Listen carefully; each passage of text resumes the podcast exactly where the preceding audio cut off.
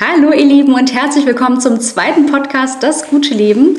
Heute habe ich den Patrick da und wir reden heute gar nicht über Essen oder Veganismus oder sonst irgendwas, obwohl Patrick da totaler Experte ist. Wir reden über digitales Nomadentum, Leben in Mallorca, Leben in Berlin und alles, was uns sonst noch so in den Sinn kommt.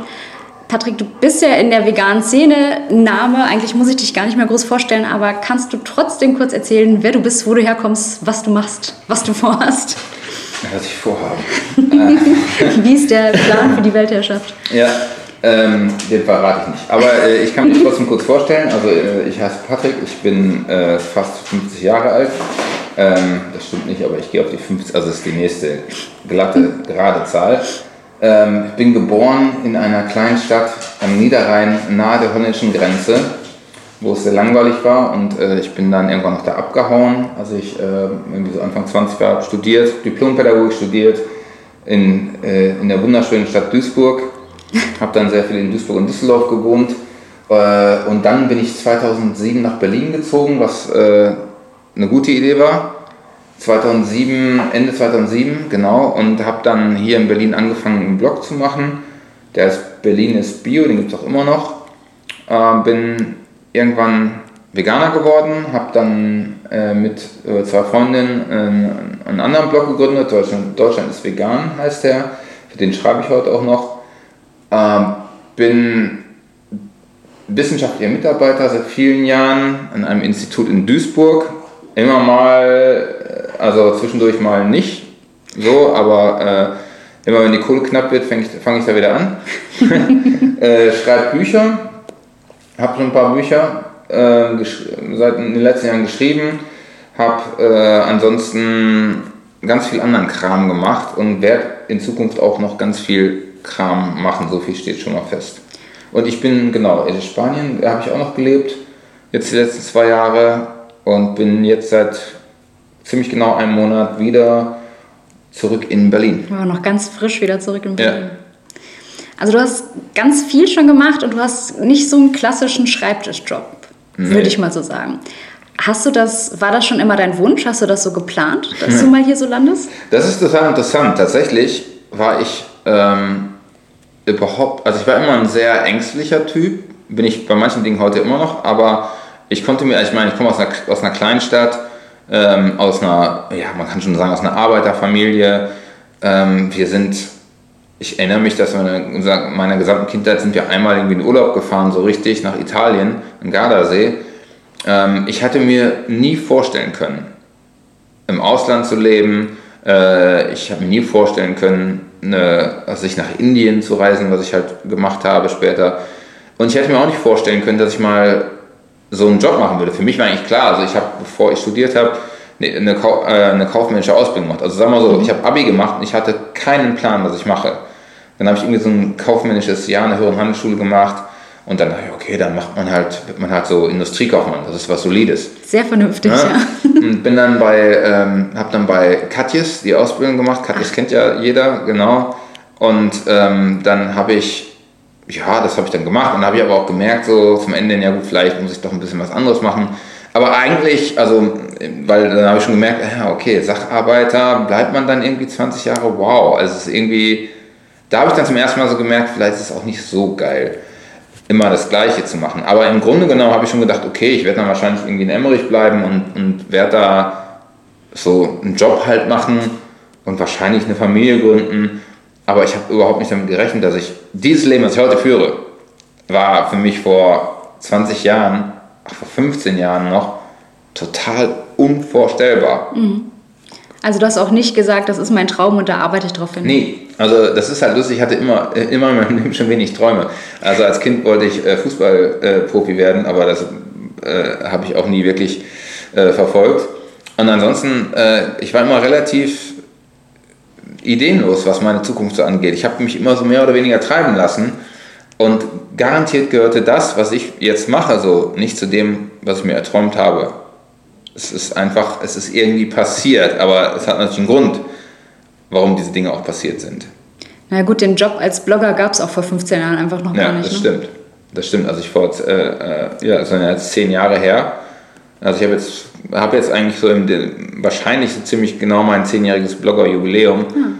Ähm, und selbst da war es auch so, dass irgendwie das kam gerade so auf. Und ich weiß noch, dass ich halt gegoogelt habe, so irgendwie, wie macht man einen Blog oder so. Und mhm. habe dann irgendwie WordPress.com gefunden und habe dann da halt mal angefangen. Aber genau, das war, äh, und äh, Instagram und Facebook und so gab es ja noch gar nicht. Oder? Ja, 2007. Ich glaube, vielleicht gab es in den USA schon Facebook, aber es war hier zumindest noch nicht populär halt mhm. so. Ja, aber klar, ich konnte mir nichts von alledem, was ich heute mache, bis auf diesen Job, den ich ja immer noch habe, äh, in einer halben Stelle, immer mal wieder so, als mhm. wissenschaftlicher Mitarbeiter. Ähm, das ist schon noch was, was in die Richtung geht, was ich studiert habe auch, aber alles andere, ich habe niemals geglaubt, dass ich mal Bücher schreiben würde zum Beispiel. Gab es für dich irgendwie einen Wendepunkt, dass du gesagt hast, ich gehe jetzt nach Berlin und ich mache jetzt mal was anderes? Ja, den gab es ganz klar.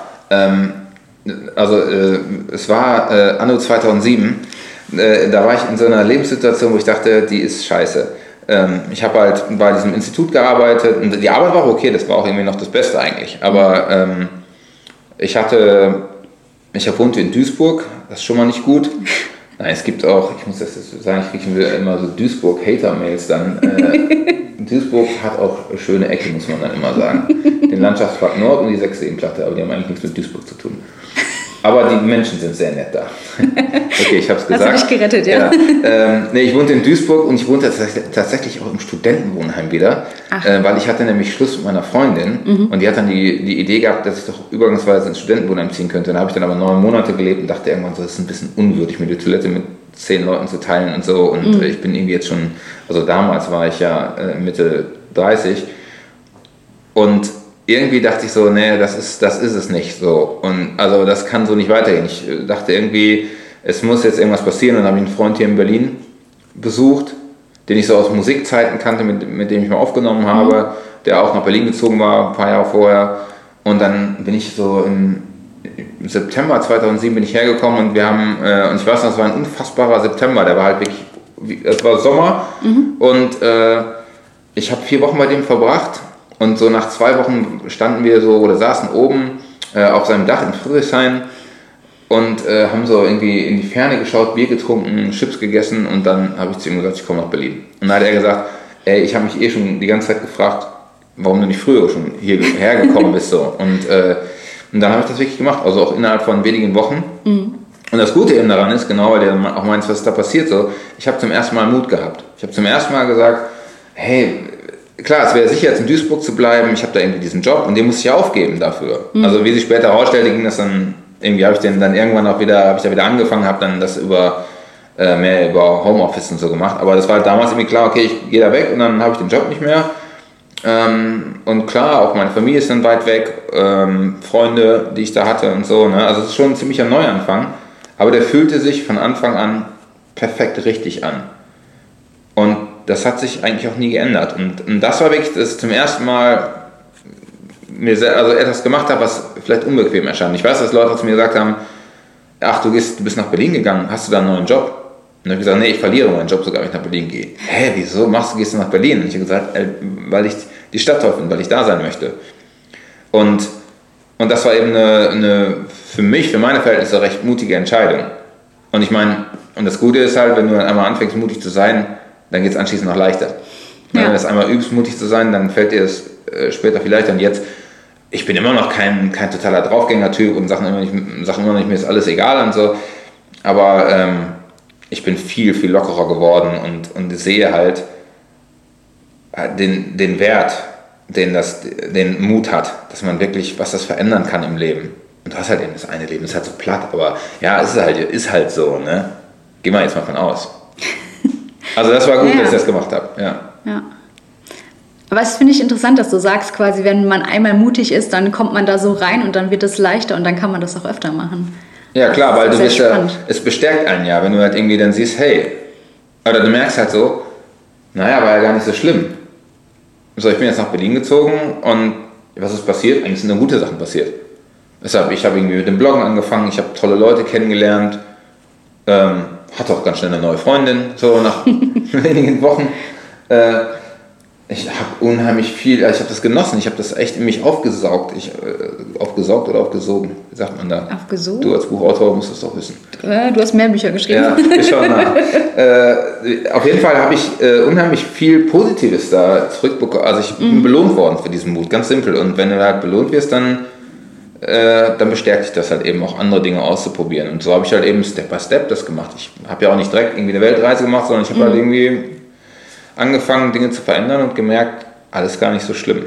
Man hat einfach man ja. hat immer viel zu viel Angst, aus seiner Komfortzone rauszugehen. Das Problem ist halt nur, wenn du nie aus deiner Komfortzone rausgehst, dann kann auch nichts Neues passieren, dann kannst du dich auch nicht weiterentwickeln. Du wächst nur, wenn du aus dieser Komfortzone rausgehst. Nur dann machst du Erfahrungen und das können auch manchmal blöde Erfahrungen sein, da geht ja. auch mal was schief, aber daran wächst man ja. Man kann ja nicht wachsen, wenn man die ganze Zeit da so irgendwie mit den Händen in den Schoß zu Hause auf, auf der Couch bleibt halt. Das stimmt. Hast du das Gefühl gehabt, ähm, der Umzug nach Spanien war ähnlich groß wie der Umzug nach Berlin für dich? Ja, schon, weil ähm, das war ja nochmal so eine andere, ein anderes Niveau. Also ins Ausland zu gehen, die Sprache halt relativ bescheiden nur zu sprechen, ähm, das, das war auf jeden Fall ein Schritt, aber vor dem hatte ich nicht mehr, hatte ich keine große Angst. So, ja, also ich habe den dann mit meiner Frau zusammen gemacht und eigentlich, also man muss ja dazu sagen, wir, wollten eigentlich nicht nach Spanien ziehen. Mhm. Wir wollten eigentlich tatsächlich eine große Reise machen. Ach. Also der Ursprungsplan war, als wir im August 2015 aus Berlin abgehauen sind, wir hatten halt vorher alles verkauft. Alles, was wir hatten, haben wir verschenkt und verkauft. Wir hatten wirklich fast nichts mehr. Ähm, und sind dann halt los und wollten in Barcelona starten. Wir haben uns erstmal eine, weil wir in Barcelona, wir lieben diese Stadt so mhm. abgöttisch. Und wir waren halt zweimal im Monat da und haben gesagt, wir starten jetzt in Barcelona erstmal, so, so quasi zum, zum Reingrooven mhm. und ähm, bleiben da. Wir hatten elf Monate geplant und dann ziehen wir aber weiter. Dann mhm. gehen wir irgendwie nach Asien oder so. Aber wir hatten auch keinen festen Plan. Und dann ist irgendwie dazwischen gekommen, dass wir halt die Mallorca-Idee auf einmal hatten. So. Es mhm. war sehr spontan, aber alles. Ähm, von daher, nö, es war jetzt auch noch nicht mal geplant. Wir ziehen dahin, sondern ja. wir, wir gehen da jetzt erstmal hin und dann geht's weiter. So.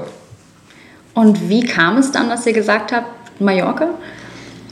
Also ich hatte, ähm, ich hatte eine Phase, wo ich, also da waren wir halt eben in Barcelona und ich hatte eine, eine Phase, wo ich irgendwie das Gefühl hatte, ich will mehr Ruhe in meinem Leben haben. Ich will irgendwie mehr Natur, mehr Ruhe. Mich, mir sind Dinge auf den Keks gegangen.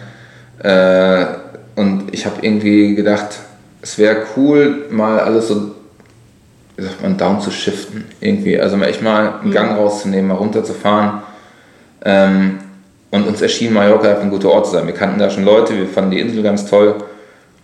Und ähm, dann haben wir uns, also das war eine relativ spontane Idee, das zu machen. Mhm. Und wir haben das dann auch echt ziemlich schnell umgesetzt. Wir sind dann auch gar nicht die elf Monate in Barcelona geblieben, sondern waren letztendlich dann irgendwie ein halbes Jahr da. Mhm. Sechs, ja, sechs, sieben Monate und sind dann halt, ähm, im März letzten Jahres nach Mallorca rüber. Und haben da eine Wohnung, also eigentlich eher ein Haus renoviert. Mhm. Und das habt ihr so von, von Grund auf renoviert oder wie ist ja, das? Ja, also komplett saniert kann man sagen. Das ah, okay. ist wirklich so, also alles runtergekloppt, was runterzukloppen war und das, und das neu gemacht. War ziemlich irre. Und hat das euch Spaß gemacht? Oder? Ja, das hat Spaß gemacht, aber äh, interessanterweise hat es tatsächlich mehr Spaß gemacht, das zu renovieren, als anschließend drin zu wohnen. Also hat ja das ruhige Leben auf Mallorca dir dann doch nicht so gepasst? Nee, es hat mir irgendwie nicht gepasst. Also, ähm, es, es war, ist total schön da. Es mhm. ist eine wunderschöne Insel, aber wir haben dann irgendwann gemerkt, das ist uns zu wenig, das ist zu wenig Input. Ähm, es ist irgendwie, äh, es passiert ja nicht wirklich viel da mhm. auf so einer Insel. Und wir mögen es eigentlich, wenn viel passiert. Wir lieben es abends, also das haben wir in Barcelona zum Beispiel geliebt und das lieben wir in Berlin. So, wir sitzen halt, wir arbeiten ziemlich viel und gehen dann abends halt raus. Und abends wollen wir halt irgendwie, wir wollen was sehen, wir wollen halt rumlaufen, ähm, Läden entdecken, irgendwo essen gehen. Und das war halt echt in, in einer kleinen Stadt auf Mallorca super langweilig, muss man mhm. ehrlicherweise dazu sagen. Und ähm, meine Frau ist Schriftstellerin und der fehlt auch echt immer der Input. Sie hat gesagt, sie hat halt überhaupt keine Inspiration mehr. Und da haben wir ja schon gemerkt, okay, war, wir sind da doch nicht für geschaffen. So. Mhm. Und dann haben wir auch relativ schnell entschieden, dass wir dann doch wieder nach Berlin kommen. Weil Berlin zu Hause ist für uns beide. Ah, schön. Ja, geht mir mit Berlin genauso, aus irgendeinem Grund. Ja, das ist schon für uns beide, war das ein einschneidendes Erlebnis, nach Berlin zu ziehen. Wir sind auch Äh, wir kannten uns ja nicht damals. Ähm, also meine Frau ist irgendwie ein Jahr früher nach Berlin gezogen. Wir haben sogar festgestellt, dass wir eine Zeit lang auf der gleichen Straße gewohnt haben. Ach. Ja, der Kopenhagener Straße, an der schönsten Straße Berlins. Und ähm, wir sind jetzt, also wir, sind, wir fühlen uns hier beide einfach total wohl. Wir haben ja wahnsinnig viele Freunde und ähm, das ist einfach ein Zuhausegefühl. War das für dich dann, hattest du irgendwie so ein, hast du dich geärgert darüber, dass du dann gesagt hast, naja, jetzt haben wir hier irgendwie alles aufgebaut auf Mallorca und jetzt, sobald wir irgendwie fertig sind, sagen wir, okay, verdammt, war jetzt doch nicht das Richtige? Ja, es ist natürlich schon genauso, also man hat natürlich auch von dem einen, also es, ich fand es erstaunlich. Eigentlich habe ich damit gerechnet, dass die meisten sagen würden, ihr seid ja bescheuert, jetzt habt ihr das alles renoviert. Aber es haben tatsächlich nur ziemlich wenige gesagt. Ähm, die meisten haben tatsächlich gesagt, cool, dass ihr zurückkommt und äh, kann ich verstehen. Und ähm, meine Frau sagt immer, es sind halt auch nur Steine und äh, so ein bisschen anderes Zeug. Aber es ist ja auch letztendlich so. Also äh, ich habe noch nie so eine emotionale Bindung zu Dingen gehabt. Und der andere Punkt ist, sagen wir mal, du fängst eine Ausbildung an zum, weiß ich nicht, halt wie ich, eine Industriekaufmann und du merkst aber nach zwei Monaten, das ist überhaupt nichts für dich. Warum sollst du die dann noch durchziehen? Ja. Wenn du doch eh genau weißt, dass es nichts für dich ist. Warum sollen wir jetzt dann irgendwie, ich meine, soll man dann sagen, ja, jetzt bleiben wir aber erstmal drei Jahre auf Mallorca, weil wir haben ja da irgendwie so viel investiert in Zeit und Geld. Ist doch Quatsch. Wenn man sich dann da nicht wohlfühlt, dann ist jeder Tag verschwendet. Und dann kann man auch in der Zeit viel lieber, viel besser, ist viel schlauer, dann andere Dinge anzufangen, die einem halt, die einen glücklicher machen. Und mhm. deswegen, wir hatten da überhaupt kein Problem mit. Wir haben halt gesagt, ja gut, das ist eine Erfahrung, ist ja auch eine, ist ja eine wichtige Erfahrung gewesen, die wir da gemacht haben. Wir haben im Ausland gelebt. Wie gesagt, konnte ich mir früher nicht vorstellen. Mhm. Habe ich jetzt halt mal zwei Jahre gemacht.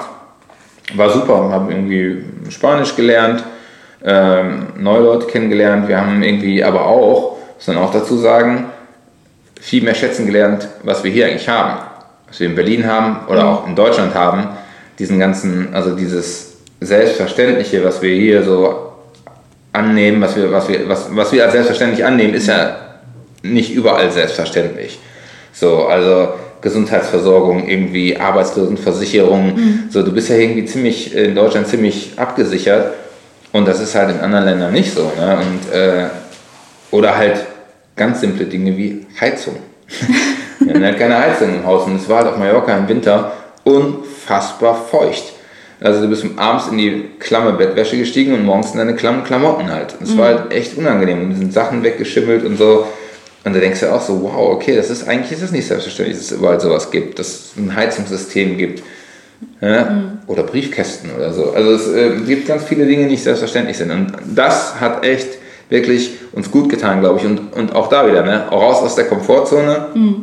und dran gewachsen. Zu merken, ja, okay. Äh, es klingelt. Es klingelt. Ja. Jetzt regt der Hund sich auf. Wir haben ihn. Hoppala. So. Spike wieder Ruhe. Ja. Ähm, wir haben ja gerade, du hast vorhin schon so ein bisschen erzählt, dass du quasi diesen Traum des digitalen Nomaden hast. Also du arbeitest ortsunabhängig und hast unterschiedliche Projekte. Ähm, das wird ja im Internet immer so total gehypt, so als wäre es quasi der, der goldene Gral des digitalen Nomadentums. Wie ist denn so dein Arbeitsalltag? Also erstmal arbeite ich echt viel. Mhm. Ähm, also das Lustige ist, gerade in der Zeit, wo ich jetzt auf Mallorca war, aber auch in äh, Barcelona, ähm, also ich poste jetzt gar nicht so irre viel, also Facebook sowieso nicht, auf Instagram schon mal, bisschen, äh, und da, da gibt es halt Strand und Sonne mhm. und Dachterrassen und so, aber ähm, ich sitze natürlich nicht da den ganzen Tag oder habe da nicht den ganzen Tag am Strand gesessen und ich muss natürlich arbeiten. Ähm, aber die meisten, also ich habe ganz oft dann von Leuten so Mails bekommen oder Facebook-Nachrichten, so, ja, boah, dein Leben möchte ich haben, hast du den ganzen Tag am Strand und so. Also, ich war mal kurz am Strand heute, aber ja. habe ansonsten halt auch noch elf Stunden gearbeitet. Also tatsächlich arbeite ich ziemlich viel und ähm, aber das halt eben teilweise an schöneren Orten. Das ist halt so das Schöne. Mhm. Ähm, und für mich ist das Wichtigste, diese Ortsunabhängigkeit zu haben, die genieße ich sehr. Also ich kann mir das eigentlich nicht mehr so vorstellen, ins Büro jeden Tag zu gehen. Ähm, aber ich habe jetzt auch wieder so, ein, so, eine halbe Stelle im Institut, für das ich jetzt schon oft gearbeitet habe, wo ich hin und wieder zumindest schon mal hin muss. Mhm. Äh, aber halt eben auch jetzt vielleicht einmal die Woche oder so, dann fahre ich nach Duisburg. Aber ich bin ansonsten ziemlich, äh, ziemlich flexibel, was Ort und Zeit angeht, wann ich mhm. arbeite. Aber ich glaube, dass halt die wenigsten tatsächlich das schaffen, ähm, dieses Bild, was, was man so bekommt, wenn man, wenn man so den digitalen Nomaden folgt, äh, dieses Bild wirklich Realität werden zu lassen. Also diese, oder diese Vorstellung, die man hat, dass da, dass da die Leute wirklich nur noch zwei, drei Stunden am Tag arbeiten, passives Einkommen ist halt so ein mhm. Stichwort da natürlich. Ne? Das gibt es alles, ganz bestimmt. Aber wenn es so einfach wäre, dann würden es ja irgendwie alle machen. Ähm, tatsächlich ist es ist sehr, sehr viel Arbeit, überhaupt an diesen Punkt zu kommen, dass du irgendwann, ich meine, passives Einkommen heißt ja nicht, dass du nichts dafür tun musst. Du musst erstmal super viel dafür tun. Du musst irgendwie in dem Blog meinetwegen, also ich meine, klassischer Weg wäre, sich einen Blog äh, aufzubauen, den groß zu machen. Du musst über Jahre hinweg wahnsinnig viel Zeit investieren, da irgendwie Produkte anzubieten, wie ein E-Book oder so, oder ein Kurs, mhm. ein Seminar oder was auch immer, deine Produkte. Und dann kommst du vielleicht irgendwann dahin, tatsächlich, dass du sagst, okay, dieses ähm, die Vier-Stunden-Woche oder so, so Konzepte, ja. ähm, das, das kann ich wirklich leben. Ich glaube, das sind nur die allerwenigsten schaffen. Und tatsächlich ähm, würde ich nicht nicht, nicht, das nicht mehr anders handhaben wollen. Also ich finde das fantastisch, wie ich lebe. Mhm. Ich finde das großartig. Aber es gehört auch da echt viel Arbeit zu und viel Disziplin halt auch oft, weil ich meine, gerade wenn du in schönen Orten lebst, ähm, also in Barcelona hätte ich auch einfach jeden Tag, den ganzen Tag nur mich durch die Stadt treiben lassen können und am Strand rumhängen. Aber das darfst du natürlich nicht, weil, oder solltest du nicht, wenn du, wenn du musst das ja irgendwie auch finanzieren. Also ich glaube, dass da schon viel, äh, das, da, da wird einem schon viel Illusion vorgegaukelt. Letztendlich ist, ähm, ist es eine Frage halt auch, wie du persönlich damit klarkommst, mit dieser Unsicherheit, ob du mit der klarkommst, weil, also ich weiß halt nicht, was im Jahr ist. Ich habe mhm. keine Ahnung. Mhm. So, mh. Mm. Ich habe halt inzwischen gemerkt, so im Laufe der Jahre, es geht immer weiter. Weil ich irgendwie auch gute Arbeit dann abliefere. Und das ist ja auch richtig. Du musst halt irgendwie auch gute Arbeit abliefern, damit, die, damit du wieder mehr, damit, damit mehr folgt. Aber äh, es ist trotzdem immer prekär. Mhm. Und meine Frau ist Schriftstellerin. Ich meine, wir haben halt dieses riesige Glück, dass wir beide ortsunabhängig arbeiten können. Also ich so zu 90 Prozent jetzt gerade nur, nur, mhm. aber äh, sie immerhin. hat komplett, immerhin. Und ähm, das ist was, was wir total genießen. Aber man muss eben auch mit diesen Ängsten klarkommen. Dass man halt weiß, äh, es ist immer möglich, dass es halt auch irgendwann mal nicht mehr geht. Sondern dass man dann vielleicht sich wieder anstellen lassen muss oder so. Aber auf der anderen Seite, okay, wenn das Worst Case ist, ja. ist es auch nicht so schlimm. Das heißt, du hast jetzt nicht, dass du sagst, du arbeitest jetzt irgendwie nur drei Stunden am Tag und äh, machst dann. Nee, schön wär's. Also, ähm, ich kann es gar nicht genau sagen, wie viele Stunden am Tag ich arbeite. Aber ich bin auch, also ich arbeite sehr effektiv und sehr schnell und deswegen brauche ich wahrscheinlich auch weniger Stunden als, als viele andere. Mhm. Aber ich arbeite schon eigentlich den ganzen Tag. Also, mhm. ich bin, ich weiß nicht, also ich tracke das so ein bisschen, meine Stunden für die verschiedenen Projekte, aber so genau schaue ich da jetzt nicht rein. Aber ich arbeite bestimmt jetzt nicht viel weniger als Menschen, die halt einen recht intensiven Bürojob haben. Mhm. Und du hattest das vorhin im Gespräch auch schon gesagt, dass du jetzt auch nicht so klassisch sagst, ich mache jetzt Wochenende und mache dann zwei Tage gar nichts. Ja, genau, das ist natürlich auch so ein Punkt. Das ist neben, neben dieser Unsicherheit ein anderer Punkt, mit dem man klarkommen muss, dass man halt ähm, und manchmal sehne ich mich tatsächlich wieder nach diesen, tatsächlich in so Augenblicken, manchen Augenblicken sehne ich mich dann nach diesem alten, klassischen äh, 8-to-5-Job. Mhm. Weil da war es halt schon so, dann bist du halt 17 Uhr nach Hause gegangen und dann war dir das egal bis zum nächsten Morgen. Also nicht mehr an deinen Job gedacht, bist halt am nächsten Morgen ins Büro gegangen, da hast du halt wieder dran gedacht. Und am Freitag hast du vielleicht um 14 Uhr schon Feierabend gemacht, bis ins Wochenende gegangen. Das habe ich ja nicht mehr. Also ich kann mir das nehmen, wenn es das quasi erlaubt, mhm. äh, wenn es die Zeit erlaubt oder, oder wir beide können uns das dann nehmen, wenn es für uns beiden irgendwie okay ist. Aber ich arbeite total oft samstags und sonntags. Das ist für mich, ich weiß jetzt zum Beispiel, heute ist ähm, Donnerstag und ich weiß, dass ich die nächsten Tage komplett durcharbeiten muss, weil ich gerade ein Projekt habe mit einer total engen Deadline und das, da kann ich kein Wochenende machen. Also mhm. ich kann, aber dann habe ich ein Riesenproblem, ja. weil dann mache ich dann nachher einen schlechten Job oder gebe mich rechtzeitig ab. Also ähm, von daher, nee, man hat das nicht mehr so klassisch und man ist ja auch immer erreichbar. Ich meine, das ist ja auch so ein Ding. Ähm, wir haben halt alle Smartphones und, und es wird auch irgendwie erwartet, dass man ja so permanent das checkt. Mhm. Und von daher, äh, so richtig raus gehe ich eigentlich nie. Und äh, also aus, aus, aus, dem, aus der Arbeitsumgebung äh, ja. sozusagen. Mhm. Ne? Also ich bin immer so ein bisschen im Arbeitsmodus und das nervt mich auch manchmal natürlich. Und deswegen, also es, es ist nicht alles äh, fantastisch bei, bei dieser, diesem Lebenskonzept oder ja. Arbeitskonzept. Aber trotzdem muss ich sagen, ich persönlich nehme das gerne, diese Nachteile in Kauf für all das, was ich dadurch gewinne, weil ich finde es halt fantastisch, dass ich mir jeden Tag im Grunde genommen ja schon überlegen kann, wo ich arbeite und mhm. wann ich arbeite. Du hast das auch erzählt, du arbeitest gerne im Zug, richtig? Das fand ich auch ja, ganz witzig. Ich äh, bin unheimlich konzentriert im Zug, weil da kann man ja nichts, also man kann ja da nichts auf, also man kann schon was aufräumen, aber das ist eigentlich ziemlich doof. äh, man kann da auch nicht groß einkaufen gehen, außer im Bistro. Ja. äh, also man hat da nicht viel Ablenkung einfach. Mhm. Und ähm, also ich bin schon so ein Typ, und ich, das geht ja wahrscheinlich den meisten so, man lässt sich ja gerne ablenken, wenn man irgendwie Sachen machen muss, die man nicht so wahnsinnig gerne macht. Ähm, und ich fahre halt äh, deswegen sage ich Zug, weil ich da unfassbar effektiv arbeite. Und ich habe jetzt wieder seit ein paar Wochen eine Bahncard 100, mhm. also quasi Flatrate-Bahn fahren. Äh, ich habe die mir erst Linie gekauft wegen meinem Job beim Institut, weil ich da halt eben ein paar Mal im Monat hin muss. Mhm. Dann lohnt sich das irgendwann auch. Äh, aber ich mache dann auch so Sachen, ich setze mich dann, also ich schaue dann morgens irgendwie auf die Wetterkarte und gucke dann, sehe dann halt irgendwie, keine Ahnung, in Leipzig ist gutes Wetter oder in, mhm. in Hamburg. Ähm, oder in Köln oder sonst wo in Deutschland und äh, steige dann in den Zug morgens und fahre einfach irgendwo hin und klappe dann halt wirklich meinen Laptop auf und dann arbeite ich volles Rohr durch. Also wenn ich nach, ich bin vorgestern nach München gefahren, 6 Stunden 20 und habe 6 Stunden 15 gearbeitet halt davon. Ah, ja. Und äh, hatte anschließend noch ein Meeting, so habe also an dem Tag richtig viel geschafft gekriegt. Und äh, ich mache das manchmal, manchmal einfach, dass ich irgendwo hinfahre, im Zug arbeite, mir dann die Stadt anschaue und ich liebe es mir, äh, Städte anzuschauen, gehe da rum, gucke dann irgendwie auf Happy Cow, wo gibt es was Veganes zu essen. Mhm. Und manchmal setze ich mich auch noch mal ins Café da irgendwo und arbeite und dann fahre ich wieder nach Hause und arbeite auf der Rückfahrt auch wieder.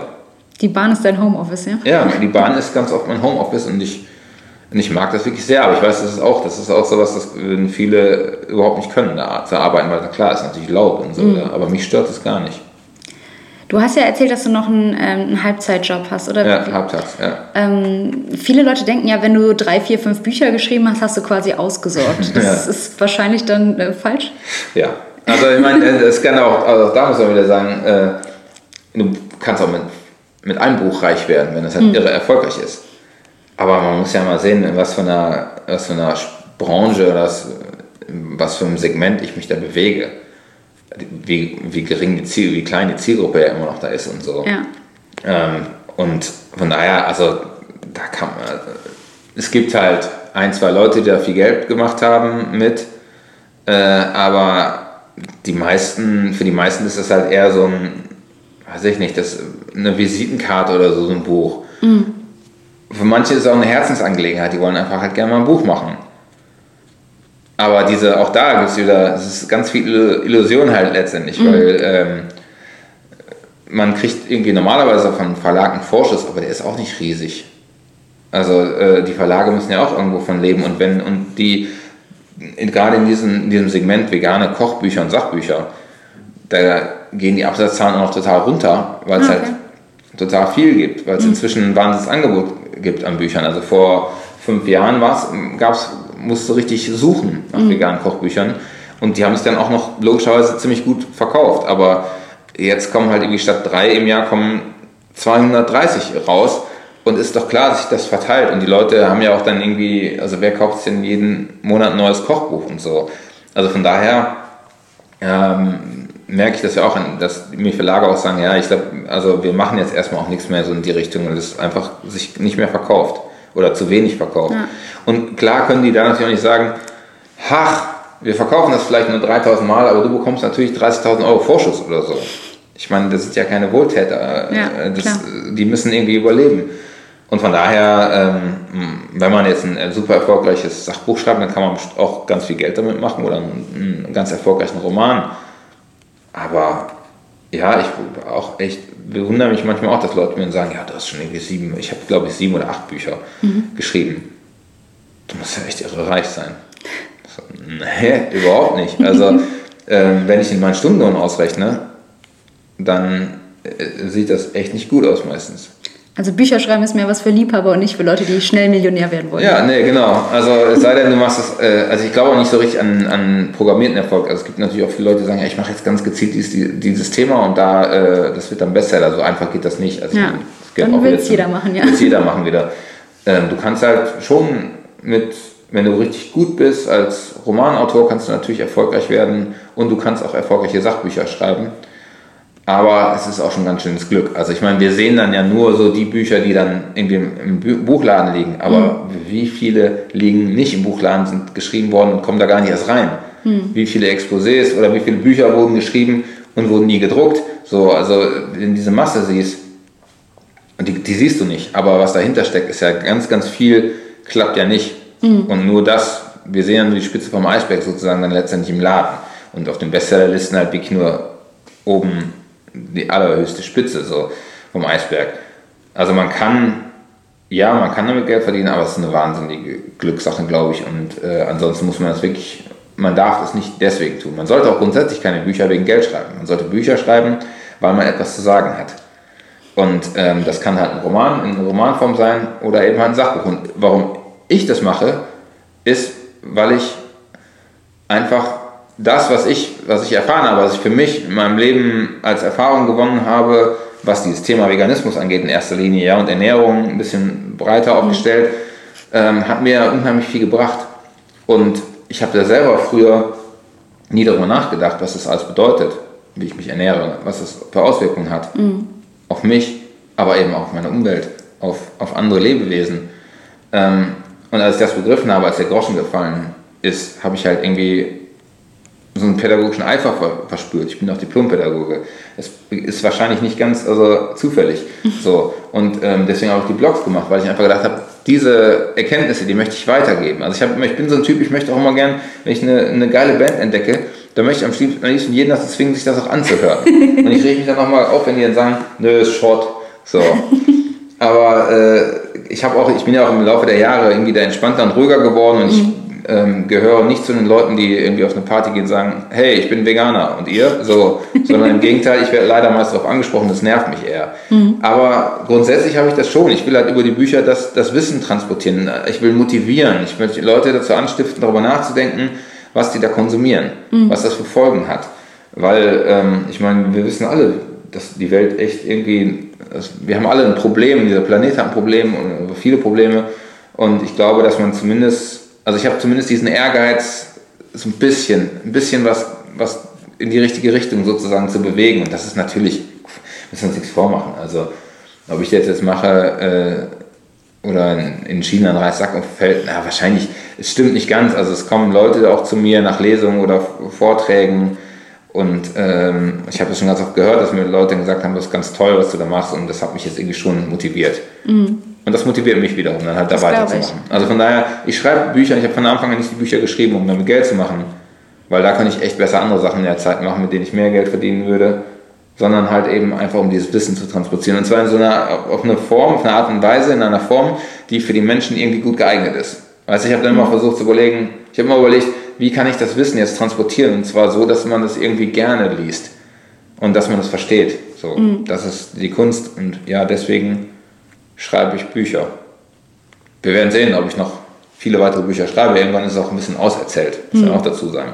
Aber du hast jetzt gerade ein Buch noch in der Pipeline, oder? Ja, jetzt gerade schreibe ich noch, also bin ich fast fertig mit einem, äh, das heißt Vegan aber günstig, das Kochbuch. Ich habe schon mal ein Vegan aber günstig Buch gemacht. Mhm. Das war halt auch wieder so ein Ding, weil viele Leute ja sagen, vegan ist zu teuer mhm. und äh, kann sich keiner leisten und so. Und das ist natürlich Quatsch. Äh, und darüber habe ich ja schon so ein Sachbuch geschrieben.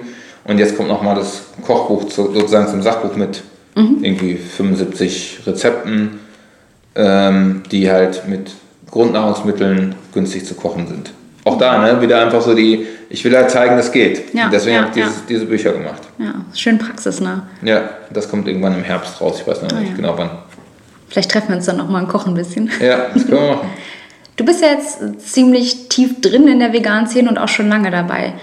Es gibt Leute, die sagen jetzt, äh, die vegane, äh, das ist irgendwie so ein Trend und der flacht jetzt wieder ab. Wie siehst du das?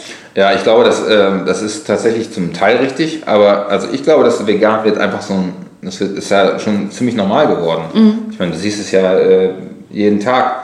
Es ist, also vor fünf Jahren hast du noch große Fragezeichen gesehen, wenn du im Restaurant gesagt hast, ich möchte was Veganes. Und heute ist es halt so, ja klar, hier haben wir auf der Karte oder so. Ne? Ich meine, ja. permanent sich denken, hey, wir haben jetzt auch vegane Optionen und so. Ähm, es ist ein Stück weit Normalität geworden.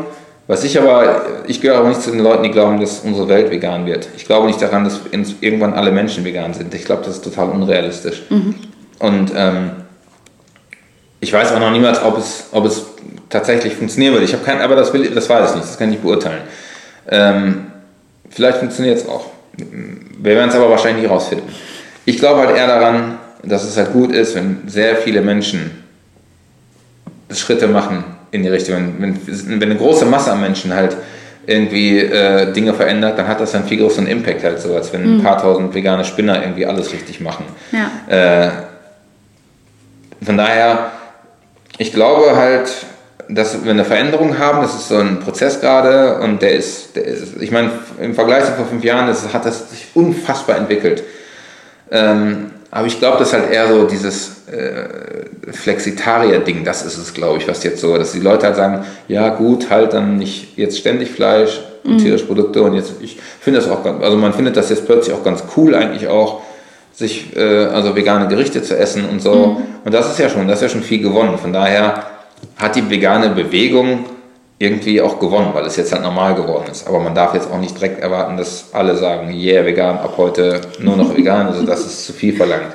Aber ja, es ist, ein, ist eine gute Entwicklung, finde ich. Und man sieht ja auch, dass jetzt vegan an sich ist halt eine, ist eine Ernährungsrichtung natürlich für die meisten Menschen auch nur nicht eine Lebenseinstellung, sondern mhm. einfach erstmal eine Ernährungsrichtung.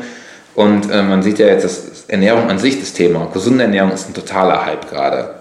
Und der wird, glaube ich, anhalten. Also ich glaube einfach immer mehr Wissen fließt äh, in, in, die, in die breite Masse und die Leute sagen, ja, okay, boah, schon wieder so ein Skandal und ich habe da keinen Bock drauf. Und es hat ja einen Grund, warum man plötzlich so viele Gesundheitsprodukte irgendwie im Laden findet, Superfoods und äh, mhm. überall gibt es plötzlich grüne Smoothies und so.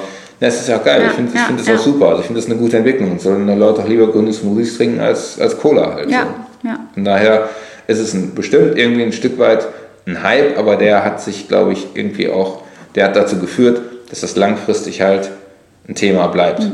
Quasi ein nachhaltiger Hype. Nachhaltiger Hype, genau. Ja. Sehr gut. Dankeschön, Patrick, für das spannende Gespräch. Ja, sehr gerne. Ich bin total begeistert. Das müssen wir unbedingt nochmal machen. Vielleicht, ja. wenn ein neues Buch rauskommt. Ja, jederzeit. Ja, ihr Lieben, wenn ihr noch was von Patrick wissen wollt, du, deine Seite ist patrickbeug.com, glaube ich. Ne? De. De, okay. Ja. Sehr gut. Dann könnt ihr da hingucken oder natürlich auf Patricks Blog Deutschland ist vegan. Ja. Darf ich sagen Patricks Blog? Oder ich meine, das, ist, no, ich machen ja damit. viele Leute, ne? Genau, das sind mehrere Leute, genau. aber ich schreibe auch für diesen Blog, da habe ich schon einige hundert Artikel geschrieben. Ah, ja. Schaut auf jeden Fall rein, ist ein super Blog. Ja. Wunderbar. Dann äh, würde ich sagen, belassen wir es dabei und gehen jetzt essen. Gehen jetzt was essen, ich bin richtig cool. Sehr ja. gut. Alles Ihr klar. Lieben, vielen, vielen Dank fürs Zugucken oder Zuhören. Wir sehen uns beim nächsten Video. Wenn es euch gefallen hat, dann lasst einen Daumen da oder lasst ein Abo da. Guckt mal bei Patreon vorbei, wenn euch mein Zeug gefällt. Wir sehen uns nächsten Sonntag beim nächsten Video und bis dahin, ihr Lieben, füttert euren Pflanzenhunger. Bist du zufrieden oder ich bin sehr zufrieden? Okay, alles klar. Sehr, sehr schön.